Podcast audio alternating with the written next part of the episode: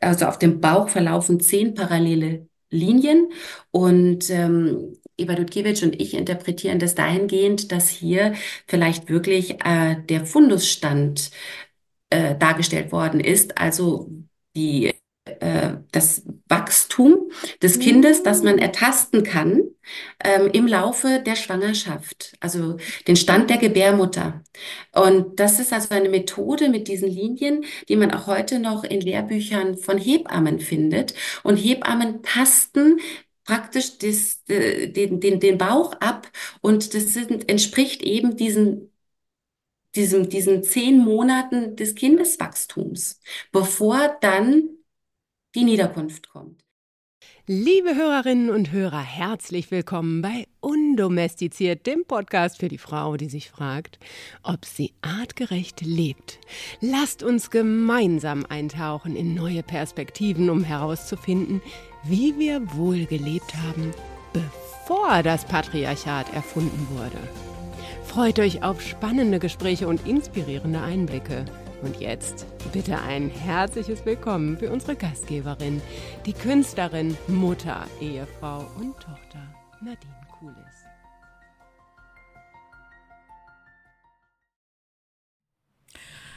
Hallo, meine lieben Hörerinnen und Hörer. Ich hoffe, ihr seid schon gut ins Jahr 2024 hineingeflutscht. Das ist jetzt nicht meine erste Folge in diesem Jahr. Ich hatte ja so eine kleine Pufferfolge ne, vor lauter Orakelei äh, während der Rauhnächte. Hatte ich das Bedürfnis, mal über das Tarot etwas zu machen. Das war eine kleine Ausnahme, weil ich da wirklich, also das muss ich wirklich sagen, ein bisschen einfach mal was vorgelesen habe. Aber heute wird das Niveau dieses Podcasts direkt nochmal eine Latte höher gesetzt, denn ich habe heute Frau Dr. Sibylle Wolf zu Gast und äh, sie ist an der Universität Tübingen äh, Archäologin und auch ähm, beschäftigt sich nicht nur mit Urgeschichte und auch mit Quartärökologie. Ja, da wundert ihr euch vielleicht. Ich wusste es auch nicht, was es genau ist. Sie wird es gleich erklären. Ähm, ich hatte sie zu einem Gespräch gebeten, denn sie forscht unter anderem zu den Venus-Figurinen oder wie sie gleich sagen wird, die, die Frauenfigurinen und insbesondere zu der Venus von Hohlefels. Ich weiß nicht, ob euch das etwas sagt.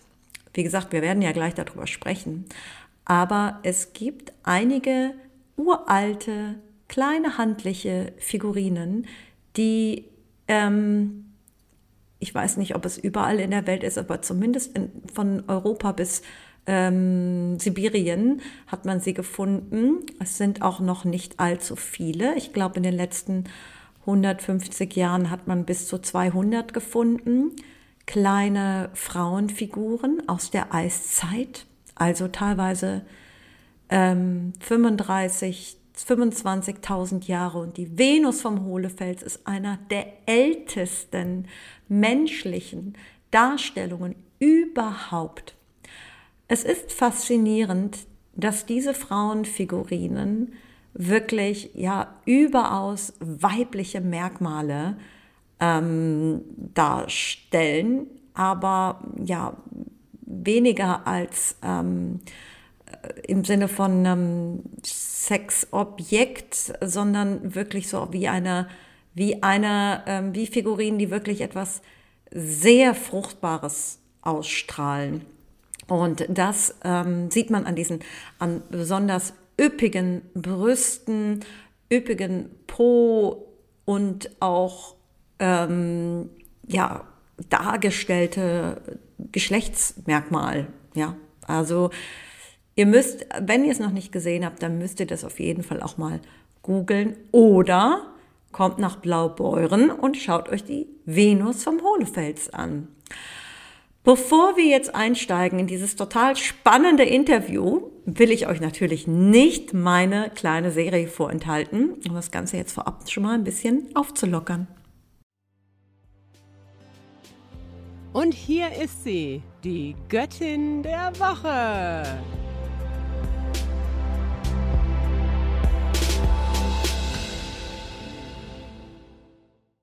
Habt ihr schon mal von der Rabengöttin Katubodua gehört? Ich ehrlich gesagt auch nicht, aber da wir uns in Köln jetzt schon heiß auf den Karneval vorbereiten und meine Freundinnen die Idee hatten, als Rabenmütter zu gehen, äh, ich weiß, ne, es ist ein bisschen verrückt. Ähm, ja, also es läuft mal wieder darauf hinaus, dass wir da irgendwas mit schwarzen Federn machen und schauen, wie wir Babypuppen integrieren in unseren Kopfspuck. Es hört sich sehr morbide an. Ja, ich war auch nicht meine Idee.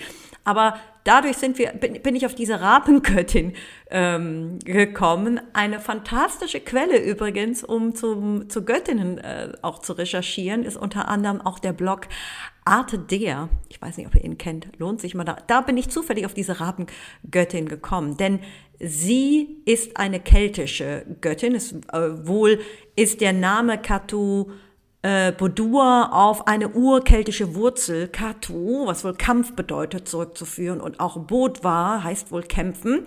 Und ähm, sie ist, ähm, ihr Name bedeutet Kampfrabin. Und es gibt eine Reihe von keltischen Orten, die das Wort Rabe in ihren Namen enthalten und so auf die Kraft und den Schutz dieser Göttin hinweisen. Und natürlich ist diese Göttin auch eine Kriegs- und Totengöttin.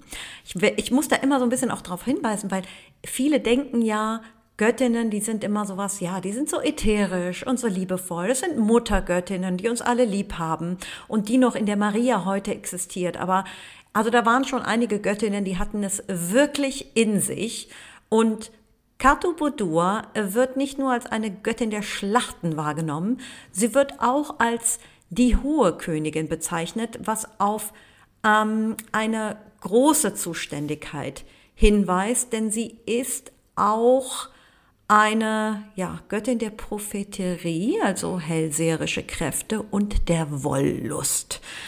Sie hat nichts Liebliches an sich, sondern geht bei allem sofort und direkt zur Sache. Ihre Prophezeiungen sind unverblümt und schonungslos. Bisschen erinnert sie mich auch an die Kali. Ja, also mit Scham und Liebreiz, da hat sie nicht so viel am Hut. Und in ihrer Sexualität geht es in keinster Weise um Zärtlichkeit, Fruchtbarkeit oder Mutterschaft, sondern um Triebbefriedigung. Sie ist hart, schroff, rau, wild, ungezähmt und sie kennt nicht die Kategorien gut und böse, Sie ist einfach. Also es ist das Sein. Sie ist eine Toröffnerin, eine Schwellenreiterin. Sie unterstützt auch bei Lebenskämpfen. Mit ihrer unbarmherzigen und gefahrvollen Seite steht sie all jenen zur Seite, die auch innere Kämpfe auszutragen haben. Sie zeigt den Weg in andere Dimensionen und unterstützt bei zumal manchmal schmerzhaften Transformationen und dabei zerstört sie diese Illusionen, also sie zieht dir quasi den Schleier vor der Nase weg und ist knallhart, aber öffnet dir dabei Pforten zu neuen Möglichkeiten und bringt damit auch den Perspektivwechsel einher und eine Bewusstseinsveränderung. Allein dieser Prozess bringt Heilung. Also, und Katabodua achtet darauf, dass alles, was schwach oder gar nicht mehr lebendig wird äh, oder lebendig ist, eliminiert wird. Unbarmherzig frisst sie all das auf, was nicht mehr dem Leben dienlich ist. Also wie ein Aasfresser, daher der Rabe.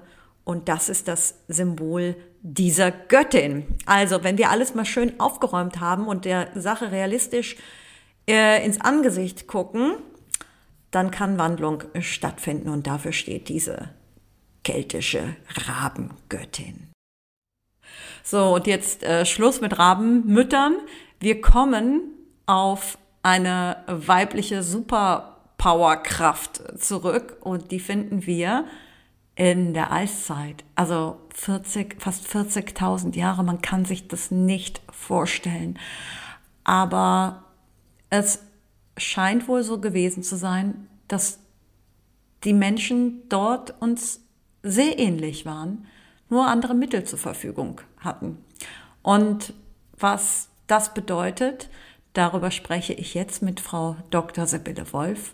Macht euch auf ein sehr inspirierendes Gespräch gefasst, was mir wirklich auch nochmal die Augen geöffnet hat darüber, was für ein kleiner Wimpernschlag wir nur sind und ähm, wie wir eingebettet sind so ein, in ein ganz großes Ganzes. Also viel Spaß. Und, Guten äh, Morgen. Äh, Sie sind Archäologin der Universität Tübingen und ich habe gesehen, ähm, Ihr Schwerpunkt ist nicht nur Urgeschichte, sondern das heißt Quartärökologie. Und ja. ich habe überhaupt nicht verstanden, ich habe es versucht zu googeln, aber immer wenn ich das google, dann lande ich wieder bei der Universität Tübingen. Ja, also und beim Senckenberg Center for Human Evolution and Paleo-Environment. Denn oh, mein yes. Arbeitgeber ist die Senckenberg Gesellschaft. Und ich arbeite an der Universität Tübingen und lehre an der Universität Tübingen. Aber wir sind ein Leibniz-Institut, das hier ähm, angesiedelt ist. Okay. Und was bedeutet das mit dem Schwerpunkt Quartärökologie? Weil das hört sich auch noch so spannend an, ja. Vielleicht können wir das kurz erklären. ja, gerne. gerne. Das Quartär ist äh, ja das äh, geologische Zeitalter, in dem wir aktuell leben. Das begann vor ungefähr 2,6 Millionen Jahren vor heute und es dauert immer noch an. Und dieses Quartär ist geprägt von Eiszeiten. Ähm, also es ist das Eiszeitalter und auch das die Zeit, in der sich der Mensch wirklich entwickelte. Äh, vor allen Dingen der moderne Mensch. Das ist ja die ja der Schwerpunkt, der uns heute auch besonders interessiert. Und ähm, die Ökologie ist einfach die Umwelt und das ist im Grunde ja die Erforschung der Umweltverhältnisse äh, in diesem geologischen Zeitalter des Quartärs. Und äh, wir untersuchen im Speziellen dann natürlich die Einflüsse der Umwelt auf die Entwicklung des Menschen, aber auch umgekehrt. Schon in dieser sehr ja langen äh, Zeittiefe, mhm. wie der Mensch Einfluss genommen hat, auch schon damals auf die Umwelt, beispielsweise wie er Tiere ausgebeutet hat. Auch Menschen haben schon früh äh, ja zum Aussterben auch von ähm, Spezies beigetragen und äh, auch solche Dinge, also diese Wechselwirkungen ähm, sind einfach Teil unserer Arbeit. Ach, interessant, weil wir sind immer davon ausgegangen, so ganz naiv, dass die Menschen damals äh, zur Eiszeit völlig im Einklang mit der Natur und zyklisch und nur das genommen haben, was sie brauchen, weil sie ja Nomaden waren und nichts angehäuft haben. Aber das war schon möglich, ja, obwohl sie auch so in so kleinen Gruppen gelebt haben. Ähm, ja, äh, das ist in der Tat der Fall. Der Mensch hat immer geschaut, dass er natürlich die Nischen, die er besetzt, ähm, dann auch wirklich äh, für sich erobert. Und beispielsweise, wenn Höhlenbären ähm, in hm. einem Winterquartier übernachten, äh, also überwintern, ähm, in der Höhle leben, dann werden diese Tiere natürlich auch zur Strecke gebracht. Und äh, je nachdem, ähm, wie viele Menschen dann entsprechend in einer Region gelebt haben, sich bewegt haben, haben sie durchaus dann auch die ähm, Populationen der Tiere entsprechend beeinflusst und das konnte dann auch zur Reduktion der Populationen in einem bestimmten Gebiet führen und ähm, das ist also permanenter Untersuchungsgegenstand. Und dieses, dass der Mensch im Einklang mit der Natur lebt, natürlich, er hatte ja keine andere Wahl, als die Dinge zu nehmen, die er in der Natur fand und vorfand. Aber die hat er auch ähm, zu seinem besten Nutzen ausgebeutet. Und äh, also da setzen wir immer an. Und also der Mensch, das äh, ja unschuldige Wesen, ähm, das war der Mensch noch nie. Der Mensch ist einfach, wie er ist. Und die Menschen, mit denen wir uns befassen, also wenn wir versuchen, die Lebensweise unserer Vorfahren zu rekonstruieren, gehen wir gerade beim modernen Menschen davon aus, dass er genauso ja schon dachte, wie wir, zumindest dieselben mhm. kognitiven Fähigkeiten hatte. Denn die Biologie zeigt uns, dass das moderne Menschen waren, wie wir heute auch.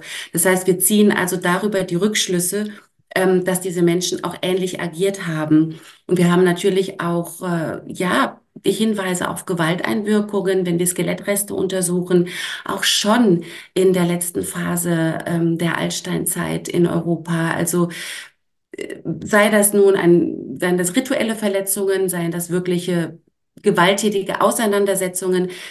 Der Mensch hat sich schon immer so verhalten, wie wir es auch heute von Menschen kennen, zumindest unserer heutigen Erkenntnis nach. Ja, aber zum Glück sind wir ja auch sehr vielfältig in unserem Menschsein. Denn auch wenn Sie das so sagen, dass wir, dass wir vor 40.000 Jahren oder wann, wann, von wann sprechen wir da? Vor 40.000 Jahren genauso waren wie, wie heute, dann heißt das alles, vielleicht aber auch kann es, ja, es kann wirklich alles bedeuten, ne? Also, ja, ja, ja. Die, die Vielfalt ist ähm, enorm und die Menschen waren genauso vielfältig wie wir heute. Es waren natürlich nur weniger Menschen und hm. weniger Menschen nehmen dann entsprechend auch weniger Einfluss. Und ähm, äh, unsere heutige Gesellschaft ist natürlich nicht ansatzweise mit der Gesellschaft vor 40.000 Jahren vergleichbar. Ähm, wir sprechen ja nur von dem Menschen an sich, jetzt wie der Mensch gewesen ist und welche Fähigkeiten er gehabt hat und ähm, wie jetzt wirklich die Gesellschaften aufgebaut waren und aus welchem Grund was passierte, können wir natürlich nicht sagen. Wir versuchen eben durch die archäologischen Funde Rückschlüsse zu ziehen. Mhm. Und äh, so versuchen wir einfach immer diese, das Puzzle zusammenzusetzen. Und wir interpretieren natürlich immer im Zeitgeist. Auch wenn ich jetzt heute mit Ihnen sprechen darf, worüber ich mich sehr freue, ähm, spreche ich natürlich aus ähm, ja der meiner Geschichte heraus, meiner Erziehung, meiner ähm, akademischen Erziehung, ähm, meinen Erfahrungen, ähm, dem Wissen, was ich bislang ansammeln konnte. Äh, und ähm, ich bin natürlich stark beeinflusst, versuche nichtsdestotrotz natürlich objektiv zu ähm, ja, sehen, zu beobachten, entsprechend zu beschreiben und dann Rückschlüsse zu ziehen. Aber man kann natürlich da nicht aus seiner Haut. Das kann niemand von uns. Und vielleicht, wenn wir uns in zehn Jahren unterhalten würden, würde ich vielleicht anders sprechen. Und wenn jemand ein solches Gespräch in 100 Jahren führen darf, dann wird sich der Zeitgeist und werden sich die Ansichten wieder geändert haben und natürlich auch die Erkenntnisse. Denn dieser Aber, Erkenntnisgewinn ja. schreitet wirklich immens ja, voran. Ja. ja, ja. Aber alleine diese Herangehensweise mit diesem bewussten Versuch der Neutralität ist ja schon recht neu, oder? Also ich meine, ich bin noch, und wir wollen ja heute, um das mal vorwegzunehmen, über die Venusfiguren sprechen, aber ich bin ja noch damit groß geworden, es war ja bei mir auch im Kunstbuch, dass das die Sexpüppchen sind und dass die Steinzeitmenschen primitiv waren und das war ja auch alles flankiert von so Filmen wie Caveman und das war alles irgendwie Comedy und die waren alle irgendwie ein bisschen, ja, also ich würde mal sagen, die wurden jetzt nicht uns kulturell besonders nahe gestellt. Es war da schon so ein Hierarchiegefälle.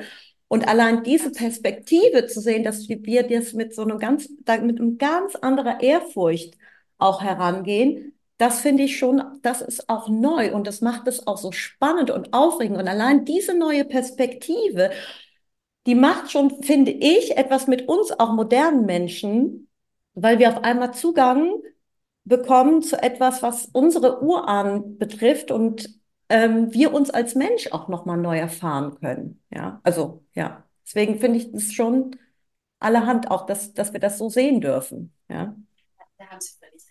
Und tatsächlich äh, ist dann die äh, urgeschichtliche Forschung ist auch wirklich durch Männer geprägt.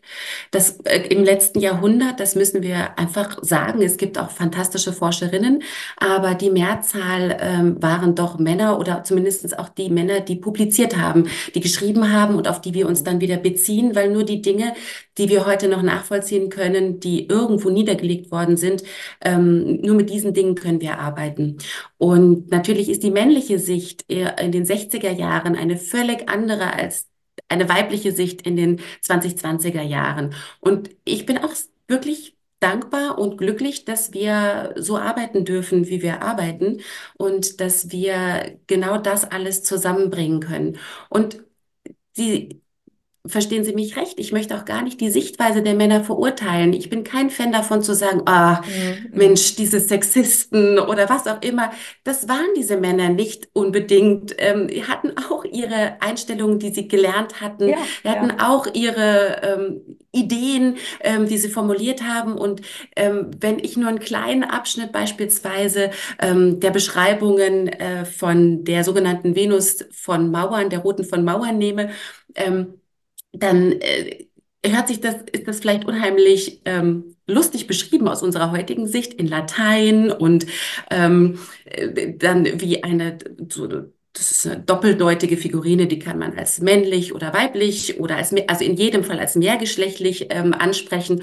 Und äh, kann, der Oberkörper ist so, so, so zapfenförmig und es gibt oben noch so eine kleine Delle, die ausschaut wie eine äh, Harnröhrenöffnung und dann gibt es einen großen Po und dann wieder ein Zapfen als Füße zusammengefasst. Und man kann das so aufrecht stehend, könnte man das als äh, Phallus und den Popo als Hoden definieren oder ansprechen. Aber in der waagrechten Position hat der Ausgräber Zott sie dann als zum Koitus bereite Frau beschrieben, die also da liegt und bereit ist für äh, den Mann. Äh, und das eben, weil es, warum auch immer, peinlich war, das auf Deutsch zu schreiben in Latein oder auch, weil es vielleicht nur das gebildete ähm, Publikum, die gebildete Leserschaft verstehen sollte auf Latein. Ich weiß es nicht. Ähm, da würde man ihn jetzt natürlich sagen, meine, was für ein Mann. Aber er hat weiter ausgeführt, wirklich ganz tiefgreifend versucht, ähm, die äh, ja Mehrgeschlechtlichkeit äh, bei ähm, ja indigenen Völkern zu beschreiben und zu beschreiben, dass das was wirklich völlig Normales ist, dass das etwas ist, das es einfach schon immer gegeben hat. Und er geht also ganz fantastisch dann in seinem Exkurs in die Völkerkunde ähm, darauf ein. Und mhm. äh, deswegen, wenn wir einfach nur kleine Bruchstücke nehmen, machen wir es uns vielleicht auch leicht, ähm, unsere Kollegen zu verurteilen. Und das möchte ich natürlich vermeiden. Also man muss immer versuchen, das Ganze auch zu lesen. Also wir dürfen nicht einfach nur kleine Abschnitte nehmen und sagen, so, das war es jetzt, sondern wir müssen es wirklich ähm, uns dann zur Hand nehmen und versuchen, das ganze Bild äh, zu bekommen. Und das wird vielleicht nicht zu häufig gemacht, wenn man über dieses sehr doch ansprechende Thema der Frauenfiguren der Altsteinzeit spricht. Ich sage übrigens gerne Frauenfigurinen und nicht gerne Venusfigurinen. Ja, ja. Denn Venus äh, ist natürlich mit der Göttin der Liebe, ähm, wird das in Verbindung gebracht, der Schönheit und so weiter. Zum einen. Und wir wissen ja gar nicht, ob die Menschen das wirklich so empfunden haben oder so gesehen haben. Und zum anderen hat es auch leicht rassistische Konnotationen, denn ähm, die ersten Männer, die äh, Frauenfiguren der Altsteinzeit als Venus beschrieben haben, haben sich da auf den sogenannten Buschmann-Typ bezogen. Ähm, und also auf, äh, ja, natürlich, also ähm, San-Frauen, im speziellen Sarah Bartmann, die zu Beginn des 19. Jahrhunderts nach mhm. Paris gebracht wurde mhm. und dort auch zur Schau gestellt wurde. Und ähm, okay. da, äh, da spielt also vieles zusammen. Ähm, auch das kann man nicht pauschal verurteilen, aber auch hier da schließt sich der Kreis zu unserem Beginn ähm, des Gesprächs. Äh, es ist einfach gut, die Dinge objektiv zu benennen. Da macht man in keinem Fall einen Fehler und versucht so gut wie möglich dann ähm, den Menschen der Altsternzeit auch gerecht zu werden. Das kann ich gut verstehen. Ähm, ich, ich sehe das ähnlich wie Sie, weil das betrifft ja auch die Kunst, das betrifft die Filme. Das ist ja immer ein Zeit, also ist ja immer auch ein Dokument seiner Zeit. Und ähm, ich, ja, ich bin da auch der Meinung, das hat bestimmt keiner mit einer bösen Intention gemacht, sondern jeder ist geprägt von seiner Zeit. Und wenn wir das alles im Nachhinein irgendwo verurteilen würden, da wüssten wir ja gar nicht, wo wir anfangen sollten. Ähm, aber können Sie trotzdem nachvollziehen, warum so viele Frauen jetzt auch eine äh, Faszination oder sich selber darin irgendwo widerspiegeln, weil ähm, wir sind ja unabhängig davon, ob wir uns als Künstlerinnen sehen oder als Mütter oder als Frauen, die immer mit ihrem Körper hadern oder all diese Themen, die wir ja nun mal auch haben, die ein bisschen, na, ich sag's jetzt mal, patriarchal geprägt sind. Können Sie das nachvollziehen, dass wir da drin irgendwie ein bisschen was Symbolisches auch sehen in diesen Venus-Figurinen. In jedem Fall sind ja auch Symbole. Sie stehen ja auch für das Weibliche in jedem Fall. Und die sind unfassbar faszinierend. Diese, diese Figurinen, vielleicht um da mal für die Hörerinnen und Hörer einen kleinen Abriss zu geben, ja. ähm, sind äh, aus ganz vielen verschiedenen Materialien hergestellt. Sie sind aus Mammutelfenbein geschnitzt. Sie wurden aus Speckstein hergestellt. Sie wurden ähm, äh, graviert. Also wir finden viele Frauendarstellungen als Gravierungen, als Halbreliefs auf, ähm, aus verschiedenen Steinen. Ähm, diese Figurinen sind auch aus Geweih ähm, geschnitzt worden, ähm, aus Ton gebrannt. Also die älteste Keramik, die wir kennen, ähm, ist auch rund 30.000 Jahre alt aus der heutigen Tschechischen Republik. Auch das eine Neuerung. Und sie sind also unfassbar vielfältig und ähm, die ja, Gemeinsamkeit ist, dass eigentlich immer ähm, unbekleidete, füllige Frauen dargestellt worden sind, die ähm, eine ganz, einen ganz bestimmten Gestus haben, nämlich mhm. den Kopf nach unten geneigt. Der Kopf ist zumeist ohne Gesicht gearbeitet. Das und äh, die Hände ruhen auf den nackten Brüsten, meistens auf den Brüsten, nicht unterhalb. Ähm, die Brüste sind groß und schwer, hängen meist auf eine verdickte Mitte herab. Und ähm, die, diese Figurinen sind sehr naturalistisch geschnitzt. Also sie sehen wirklich aus wie ein realer Frauenkörper. Sie sind natürlich leicht stilisiert ähm, und sind nicht eins zu eins ähm, wirklich das Abbild äh, eines Frauenkörpers. Aber natürlich ist sofort die, die Frau erkennbar. Ähm, meistens ist eine komplizierte Frisur oder Kappe noch dargestellt und ähm, die Füßchen, aber die Gliedmaßen, also die vor allen Dingen die unteren Extremitäten und die Arme sind sehr dünn und leicht verkümmert im Vergleich zu ja, dem Rumpf. Und sie sind aber unheimlich anmutig.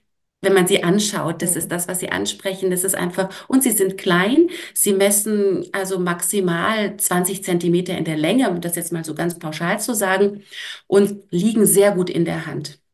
Und sie kommen vor wirklich von, äh, vom Pyrenäenvorland bis äh, in die Nähe des Baikalsees, äh, des heutigen in Sibirien ähm, und haben eine Verbreitung von über 10.000 Jahren.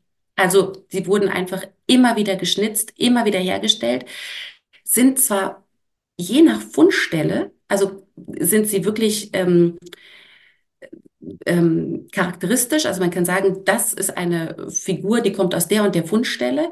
Aber dieses ganz allgemeine, das Prinzip des nackten, weiblichen, fülligen, ähm, wiederholt sich einfach permanent über einen ganz, ganz langen Zeitraum. Also viel länger als die Zeit, die Epoche, in der wir momentan leben, wenn wir unsere Zeit, unsere Zeitrechnung nehmen mit mhm. heute Christi Geburt beispielsweise. Also das ist einfach eine unfassbare Zeittiefe und es kommt immer wieder und immer wieder und auch hier vielleicht noch ergänzend, ähm, dass äh, wir auch heute noch ähm, neue Fundstellen ausgraben, wir Archäologinnen und Archäologen, wo wir solche Funde machen. Also es ist noch lange nicht so, dass jetzt alles ausgegraben wäre. Die Kollegen aus Frankreich ähm, haben 2014 erst eine Fundstelle ähm, ausgegraben, Amiens, Renoncourt in Nordfrankreich, wo sie kleine solche fülligen Frauenfigurinen aus dem lokalen Kalk, nicht Kalkstein, Kalk gefertigt, ähm, ausgegraben haben. Ein ganzes Atelier, wo nur diese Frauenfigurinen hergestellt worden sind. Und unklar ist, die liegen in Fragmenten vor, ob die intentionell zerschlagen worden sind, ob im Laufe der Jahrzehntausende die Stücke zerfallen sind, ob die einfach nicht fertiggestellt waren. Das ist gerade aktuell äh, Gegenstand der Untersuchung. Aber ähm, also das ist etwas, das ist ganz zentral für diese Zeit im Jungpolitikum und das fasziniert natürlich. Total. Also da, da gab es wirklich ein Atelier. Das bedeutet, man hat dann nicht, wie man sonst vielleicht davon ausgegangen ist, eine Person des Clans abgestellt, die durfte dann, weil die vielleicht besonders künstlerisch begabt war oder sonst andere Fähigkeiten hatten, brauchte nicht mit auf die Jagd oder konnte etwas, konnte dann diese Figuren herstellen, die ja nicht mal eben so, sind ja auch aufwendig gemacht, die sind ja sehr, also detailliert und da braucht man ja auch feine Werkzeuge für und so. Also, dass es da ein Atelier gab. Atelier bedeutet, dass es mehr, also dass da wirklich viel gefertigt wurde. Ja, also kann, ja. ja. ja. Und wir haben auch, also das ist kein, hat kein Alleinstellungsmerkmal. Also wir finden das an ganz, also an zahlreichen Fundstellen, dass wir wirklich den Herstellungsprozess der Figurinen nachvollziehen können aus diesen verschiedenen Materialien. In Kostjonki beispielsweise ähm, am Fluss Don ähm, in äh, Russland äh, sind die äh, verschiedenen Stadien der Herstellung der seriellen Herstellung solcher Frauenfigurinen belegt. Also da gibt es ähm, und und auch in den in Gagarino beispielsweise oder auch Avdevo, das sind also das sind diese Fundstellen ähm, sind alle ungefähr zur selben Zeit anzusiedeln, ungefähr 23 bis 21.000 Jahre vor heute. Und ähm, da haben die Menschen über eine lange Zeit immer wieder diese Figurinen aus Kalkstein oder aus Mammutelfenbein gefertigt. Das war also nicht nur ein Mensch, das waren mehrere Menschen über einen langen Zeitraum. Das heißt, man kann nicht sagen, okay, das war eine spezielle Person, mhm. ähm, sondern das war eine Tradition. Und Tradition setzt voraus, dass man Wissen weitergibt, dass das wichtig war für die entsprechenden Gruppen oder Gesellschaften und dass diese Menschen dann in der Folge solche Stücke immer wieder fertigten. Und die sind auch ganz speziell niedergelegt worden. Die wurden in kleinen Gruben regelrecht bestattet. Diese Figuren in Russland wurden so behandelt, wie die Toten zu dieser Zeit behandelt wurden. Mhm. Also wurden in Ocker eingebettet, zusammengesetzt in Gruben im Hüt Hütteninneren mit äh, Mammutknochen abgedeckt und wirklich da deponiert. Und da kommen wir dazu, äh, äh, zu sagen, ja, wenn wir über interpretieren wollen, auch hier wieder der Rückgriff auf Ihre Frage oder unser Gespräch ähm, äh, zu Beginn, wenn wir interpretieren möchten, müssen wir natürlich immer den Fundkontext, den Fundzusammenhang im Blick haben. Ohne diesen Fundzusammenhang würde ich als ähm, Archäologin nicht versuchen, einen Interpretationsversuch zu starten. Denn wenn Sie nur diese wunderschöne, eine dieser schönen Frauenfigurinen anschauen in der, oder in der Hand halten dürften, mhm. mhm. ähm, dann sehen Sie einfach, was Sie sehen und ganz verknüpfen damit einfach Ihre persönlichen Gedanken und Gefühle. Und die kommen sofort, wenn man das sieht. Das ist unheimlich berührend. Aber wenn man weiß, wie die Stücke behandelt worden sind, dann kann man natürlich viel besser ähm, überlegen, was diese Figuren auch für unsere Vorfahren, die wirklich mit diesen Figuren lebten, ähm, was die dafür, welche Bedeutung sie besessen hatten. Aber das eine, wenn, wenn Sie das so erzählen, würde ich ja denken, das eine unterstützt das andere ja noch. Ne? Wenn Sie jetzt sagen, oh, das, das ist berührt, das kann ich mir richtig vorstellen, ja, dass ähm, alleine zu wissen, es ist mit der Hand gemacht von jemandem, der vor 30.000 Jahren gelebt, also das ist einfach unglaublich. Und wenn man dann auch noch bedenkt, also das habe ich zum Beispiel von der Venus von Willendorf gelesen, dass das Material, aus der sie gefertigt ist, gar nicht aus ihrem, von ihrem Fundort kommt, sondern irgendwo aus der Nähe von Gardasee und dann auch noch mehrere Millionen Jahre alt ist. Also dass das äh, ähm, aus einem Material gefertigt worden ist, wo dann noch die Dinosaurier auf der Welt herumgesprungen sind und dann, ähm, jetzt mal salopp gesagt, ja, also das hat, also ich glaube, ja, das, das ich finde, also für mich fühlt sich das alles noch wertvoller an, wie wenn ich jetzt einen Diamant in der Hand halten würde. Das ist eine andere Kostbarkeit. Die ist irgendwie noch, ja, die, da muss ich jetzt einfach schon sagen, das hat was, das hat einen spirituellen Aspekt einfach. Da ist irgendwie, da ist ja. irgendwie ein Leben oder da ist was drin, was einen berührt.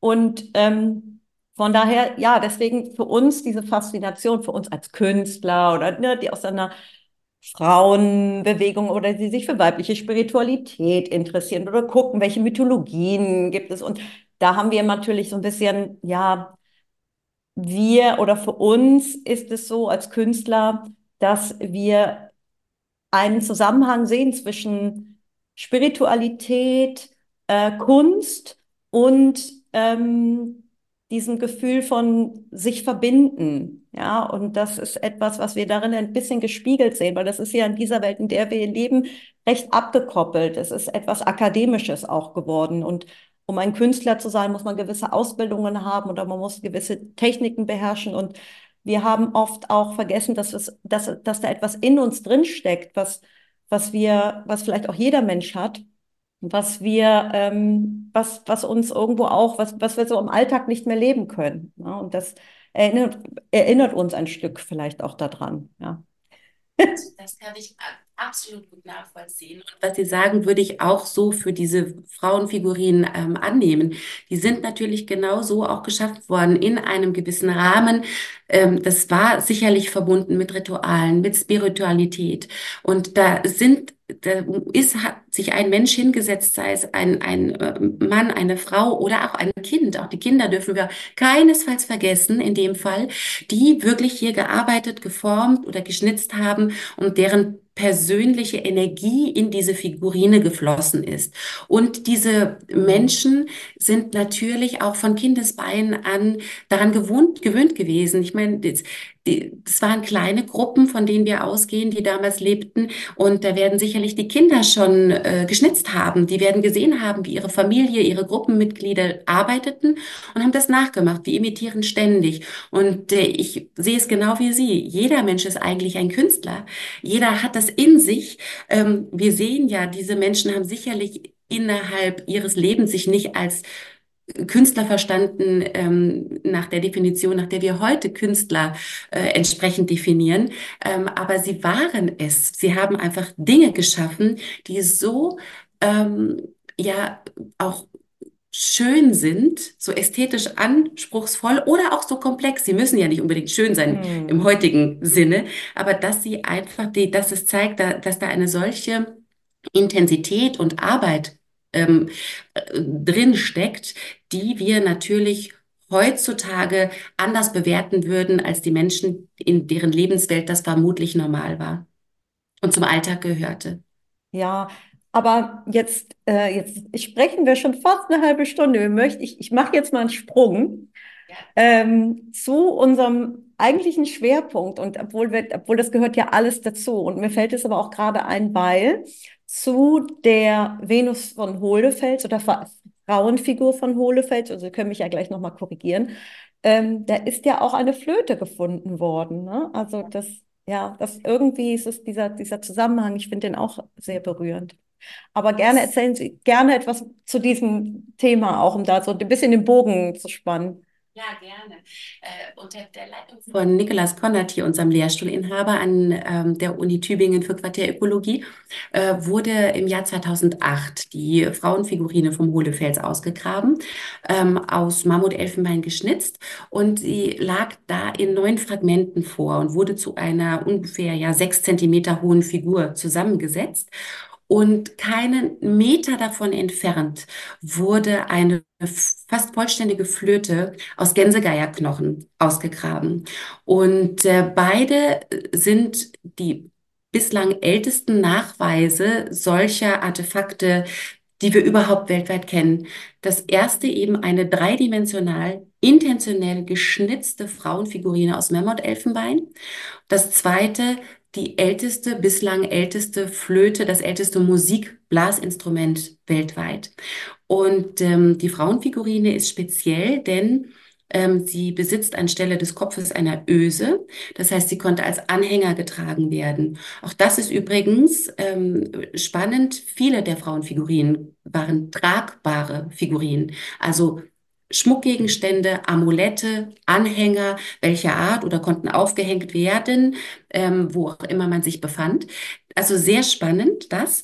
Aber zu der Fundsituation 2008 im Hohlefels bei Schelklingen auf der Schwäbischen Alb ist zu sagen, dass diese fantastischen Funde inmitten des Alltagsdrecks, sage ich jetzt mal, ähm, ausgegraben worden sind. Also viele Figurinen, wir sprachen eben die aus der späteren Epoche kommen, aus dem sogenannten Gravetien, sind wirklich intentionell niedergelegt worden. Und die Frauenfigur vom Hohlefels, auch die Flöte, die hatten vermutlich ihren Zweck erfüllt und lagen einfach inmitten der Grabungsfläche, da wo wir auch einfach den gesamten Alltag der Menschen fassen können. Das heißt, die gehörten zum Alltag und wir kennen sowieso aus dieser sehr frühen Phase der Menschen in Europa, äh, vor allen Dingen jetzt hier eben in Zentraleuropa, äh, figürliche Kunstwerke äh, mit mindestens 60 Figuren und Figurenfragmente mittlerweile und äh, zahlreiche Flötenfragmente. Das heißt, das gehörte zum Leben der Menschen. Das war also nichts in dem Sinne Besonderes, man sagt, oh, es gibt eine Flöte und da sitzt dann eine Gruppe und hört andächtig, sondern die Menschen haben das über Jahrzehntausende, äh, also Jahrtausende ähm, hergestellt, benutzt und äh, damit gelebt. Das heißt, diese Menschen war, das, das meine ich mit, die Menschen waren uns nahe oder waren vermutlich wie wir, denn das zeigt einfach dieselben Bedürfnisse, die wir als Menschen auch heute noch haben. Das Bedürfnis nach Bewegung, nach Musik, nach äh, Zusammensein, ähm, in welcher Form auch immer. Und ähm, dass man das natürlich zusammenfindet, erlaubt uns so ein kleines Fenster in unsere wirklich tiefe Vergangenheit. Und die Frau vom Hohlefels ist ganz speziell. Nicht nur wegen dieser Öse und dieser Anhängerfunktion, sondern auch, weil sie nicht diesem Kanon der späteren Frauenfiguren entspricht. Also sie hat nicht diese spezielle ähm, äh, ja, Körperstellung, sondern diese Figur hat ganz hervorspringende Brüste, hat äh, Hände, die unter den Brüsten ruhen, also der gesamte äh, Körper wirkt sehr selbstbewusst und ähm, die Beine laufen in zwei kleinen Zapfen aus und die Vulva ist sehr groß dargestellt. Diese gesamte Figur ist mit zahlreichen Ritzungen ähm, versehen worden. Kerben, Linien, Punkten. Insgesamt sind es drei Zonen an Mustern, die meine Kollegin Eva Dudkiewicz ähm, festgestellt hat. Und äh, die Linienführung ähm, auf dem Körper ist eine ganz andere als die auf der Vulva. Die Vulva wirkt richtig gehend grob bearbeitet und wie geöffnet, ähm, mit ganz tief eingeschnittenen ähm, Linien. Also vielmehr, also der mhm. tief wirklich eine ganz stark geführten Klinge, sagen wir so, die immer wieder dort reingeschnitten hat, während die Linien ganz fein gesetzt worden sind und man sich im Vorfeld also offensichtlich wirklich dieses Muster sehr genau überlegt hat. Das ähm, folgt, die Muster folgen so den Körperformen und ähm, ja, es ist interessant, der Bauchnabel ist detailliert geschnitzt. Um den Bauchnabel gibt es so strahlenförmige Linien. Äh, der Bauch mhm. ist nicht so dick. Also es ist, sieht auch nicht aus wie ein schwangerer Körper, sondern tatsächlich, es sieht eher aus wie eine Frau, die entbunden hat mit großen, hervorspringenden Brüsten, die sehr übertrieben dargestellt sind. Aber wenn man als Frau solche Brüste hat, dann eigentlich nur, wenn man äh, ein Kind stillt, wenn wirklich man ähm, also Muttermilch äh, geben kann. Und das ist, ist natürlich ja, ist spannend, weil auch man mit dieser ganzen Figur viele verschiedene Geschichten verbinden könnte, ähm, auch oder Funktionen auf dem Körper, also auf dem Bauch verlaufen zehn parallele Linien. Und ähm, Eva Dudkiewicz und ich interpretieren das dahingehend, dass hier vielleicht wirklich äh, der Fundusstand äh, dargestellt worden ist, also die das Wachstum des Kindes, das man ertasten kann ähm, im Laufe der Schwangerschaft, also den Stand der Gebärmutter.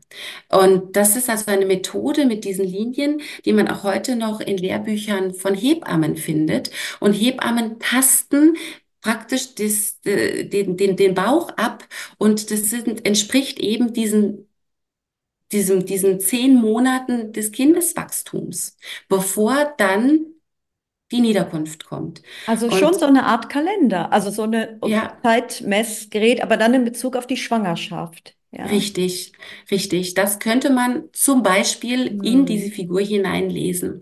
Also mhm. das äh, wäre tatsächlich etwas, das man gut sagen kann, also dass man eben entsprechend begründen kann, weil die Menschen natürlich sich genauso fortgepflanzt haben wie wir heute und weil die Menschen natürlich auch Hilfsmittel benötigten und weil die Menschen sicherlich auch gezählt haben und ihre Umwelt genau beobachtet haben. Und das Wichtigste für eine Gruppe ist eine gesunde Mutter, ein gesundes Kind. Das sichert den Fortbestand der Gruppe. Beide sind sehr vulnerabel während der Schwangerschaft. Ja, die Mutter ja, dann während der Geburt ist wirklich der kritischste Punkt. Und dann nach der Geburt muss das Kind überleben und die Mutter darf auch nicht sterben. Und ähm, natürlich ist das ein Stück, das um den Hals getragen wird. Meine Kollegin Stefanie Kölbel sagte treffend, wenn man dieses Stück anzieht, dann wird man zu dieser Figur, denn es hat ja keinen Kopf. Und der Kopf der Trägerin oder des Trägers ist dann entsprechend mit dieser Figur verknüpft. Also das ist unfassbar komplex und wir haben jetzt nur so einen kleinen Ausschnitt zu dieser Interpretation für diese spezielle Figur ähm, Aber es gestreift. wirkt, ja, ja, aber es wirkt schon auf unsere Psyche. Man kann sich dem nicht ganz entziehen, oder? Also, ja. Man nicht. Ähm, und es ist natürlich auch äh, wirklich interessant zu sehen ähm, und vielleicht eben auch berührend, so wie Sie es sagen, wenn man sieht, ja, wie haben sich die Menschen entsprechend ähm, aufgestellt, was haben sie versucht, um äh, einfach mit dem ganz normalen Leben zurechtzukommen und da entsprechend äh, zu schauen, dass sie ja die Gruppe stärken und äh, ja, dass sie entsprechend auch solche Figurinen vielleicht genutzt haben, um Menschen zu bestärken. Ja, ja. Also ich, ähm, ja, für uns ist das, also für mich als äh, Künstlerin oder ich weiß, dass viele Frauen sich davon total angesprochen fühlen und ganz, ganz egal, ob man das jetzt als Göttin bezeichnet, ich glaube, das ist auch eher als Begriff gemeint, der gar nicht so mit, mit einem Gott, wie wir ihn jetzt als äh, religiösen Vater kennen, sondern eher etwas, dieses, dieses äh, spirituelle Gefühl, was man empfindet, wenn man sich das anschaut und darüber nachdenkt oder es in echt sieht oder ein bisschen sich in diese Welt äh, begibt, was es mit einem macht. Und ähm, für, für uns als Frauen resoniert es stark, weil wir mit einem neuen Körpergefühl, mit diesem Thema Geburt, was ja auch ein Stück weit in unserer Gesellschaft etwas ähm, ins Privatleben gedrängt wird, obwohl wir, obwohl es einen ganz großen Bereich unseres Seins ausmacht und wir das dort so als, ähm, als etwas sehr Plakatives und auch Großartiges empfinden. Und irgendwo, das, das spricht sehr viele Bereiche an. Und deswegen, ja, war es mir wichtig, mal mit Ihnen als ähm, Doktor und Archäologin drüber zu sprechen. Und äh, ich danke mich sehr, dass Sie mir dazu ähm, da noch ein, ja, Ihre, Ihre Sichtweise äh, geben konnten. Also ich finde, Sie haben mir einen ganz guten Überblick gegeben. Ich hatte allerdings auch noch eine Frage würde mich schon interessieren. So einfach, weil mir das so in den Recherchen, weil ich mit irgendwie dran hängen geblieben ist. Wie schafft man es, in so einem großen Bereich, ich meine, das sind ja wirklich Ausgrabungen, die sind so, gehen so tief, so kleinteilig auch zu arbeiten. Ich meine, das muss ja auch irgendwie immer Glück sein, dass man so eine Figur überhaupt findet, weil die sind ja klitzeklein und man muss ja auch aufpassen, dass man da nicht beim Graben irgendwas kaputt macht. Ja, ich denke mir immer, das ist ja, das ist ja auch wie ein Glücksgriff, dass man da was findet. Ja, das wird, das wird mich einfach persönlich nochmal interessieren. Nein, Sie haben, Sie haben völlig recht. Und ähm, also wir arbeiten heute extrem detailliert. Wirklich, wir messen unsere Fläche in Quadratmeter ein, graben in Viertelquadratmetern und ganz vorsichtig wirklich runter, sodass und äh, wir hoffentlich nichts zerstören. Also das kommt eigentlich nicht vor. Und ähm, dann wird äh, danach das Sediment, das wir ausgegraben haben, nochmal gewaschen, sodass wirklich kein Sediment mehr übrig ist, sondern nur noch die kleinen Funde, die mit in diesem, man nennt das Abtrag eines Viertelquadrats gewesen sind, die man vielleicht doch übersehen hat, kleine winzige Perlchen beispielsweise. Ähm, Und dann wird das, was man also ausgewaschen hat, alles, was noch übrig bleibt, wenn alle Erde weg ist, wird getrocknet und nach Fundkategorie aussortiert. Es ist eine unglaubliche Arbeit und eine Feldkampagne ähm, dauert natürlich doch seine Zeit, bis man das Ganze dann aufgearbeitet hat, sondern mal das Ganze zu waschen und zu sortieren und wirklich aufzubereiten, kann man schon während der Grabung und dann in den laufenden Monaten danach machen. Aber wirklich die Auswertung, das wissenschaftliche Arbeiten, das dauert zum Teil wirklich dann Jahre. Aber was Sie ansprechen äh, mit der Zerstörung und dem Glück, also A, Zerstörung hat stattgefunden. Diese fantastische Fund, äh, dieser Fund beispielsweise der sogenannten Venus von Lespuc 1922 in der Grotte du Redoux in Frankreich. Da ist die Frau, äh, Frauenfigur mit einem Pickel getroffen worden im Bereich der Brüste. Und äh, diese Fragmente sind leider nicht eingesammelt worden. Die konnten also nicht mehr angeklebt werden später. Und die Figur ist wirklich eine Ikone der Eiszeitkunst, aber aufgrund der Ausgrabung leider nicht vollständig und zerstört. Und ähm, das ist also wirklich unglücklich und mm, da muss man natürlich unfassbar aufpassen und es gehört noch dazu großes Finderglück dazu. Also dann entsprechend wirklich eine solche Figurine auszugraben. Das sind rare Stücke. Wir reden natürlich so als, äh, man könnte jetzt das so verstehen, dass es tausende von diesen Figurinen gibt. Nein, das ist nicht der Fall. Also es gibt äh, Fundstellen, sagen wir mal, es gibt vielleicht im Grob gut 150 sehr gut erhaltene Frauenfigurinen und dazu noch weitere fragmentarisch vorliegende Stücke. Aber das sind natürlich jetzt keine Massen. Diese Stücke sind rar und sie sind äh, bekannt seit 1863. Das heißt, wir reden auch über einen langen Zeitraum, in dem immer wieder neue Stücke dazugekommen sind und immer noch dazukommen, wie das genannte Beispiel äh, Frau vom Hohlefels 2008, Amia Renoncourt seit 2014. Ähm, aber das sind natürlich immer ganz spezielle Funde und es bleiben sie auch. Und deswegen äh, ist es auch so, dass man immer noch, Gott sei Dank, die Figuren so weit im Blick behalten kann, denn sie sind trotz allem rar. Ja, und ich muss jetzt noch mal auf Ihre Worte von Anfang, ähm, äh, als Sie mir das Wort ähm, Quartär, Quartärökologie erklärt haben. Da kommt es mir ja fast in diesem Zusammenhang vor, als ob diese 200 Jahre, in denen diese Venusfigurinen gefunden worden sind, fast wie ein kleiner Wimpernschlag, ja, in der Zeit. Ne? Man könnte ja dann fast sagen, in dieser, äh, im Kontrast dazu werden, die kommen die auf einmal plopp, plopp, plopp, plopp, plopp kommen die auf einmal hoch her. Also, ne? Aber wenn man so betrachtet, jetzt haben wir natürlich auch die technischen Möglichkeiten oder jetzt sind wir auch als Menschen so weit, dass wir da nochmal anders hingucken oder dieses, diese Aufmerksamkeit darauf gelegt wird. Aber ja, es ist faszinierend. Aber jetzt doch noch zum Abschluss, wo können wir die Venus von Hohlefels finden? Ähm, wenn man sie sich anschauen möchte? Ist sie frei zugänglich und wie, ja, unter welchen Bedingungen kann man sie sich anschauen? besuchen Sie das Urgeschichtliche Museum in Blaubeuren auf der Schwäbischen Alb. Dort können Sie das Stück im Original sehen. Das ist auch wirklich toll, äh, dass die Stücke hier im Original unter allen Sicherheitsbedingungen, die man natürlich einhalten muss äh, und soll, dass man aber diese Stücke im Original anschauen kann.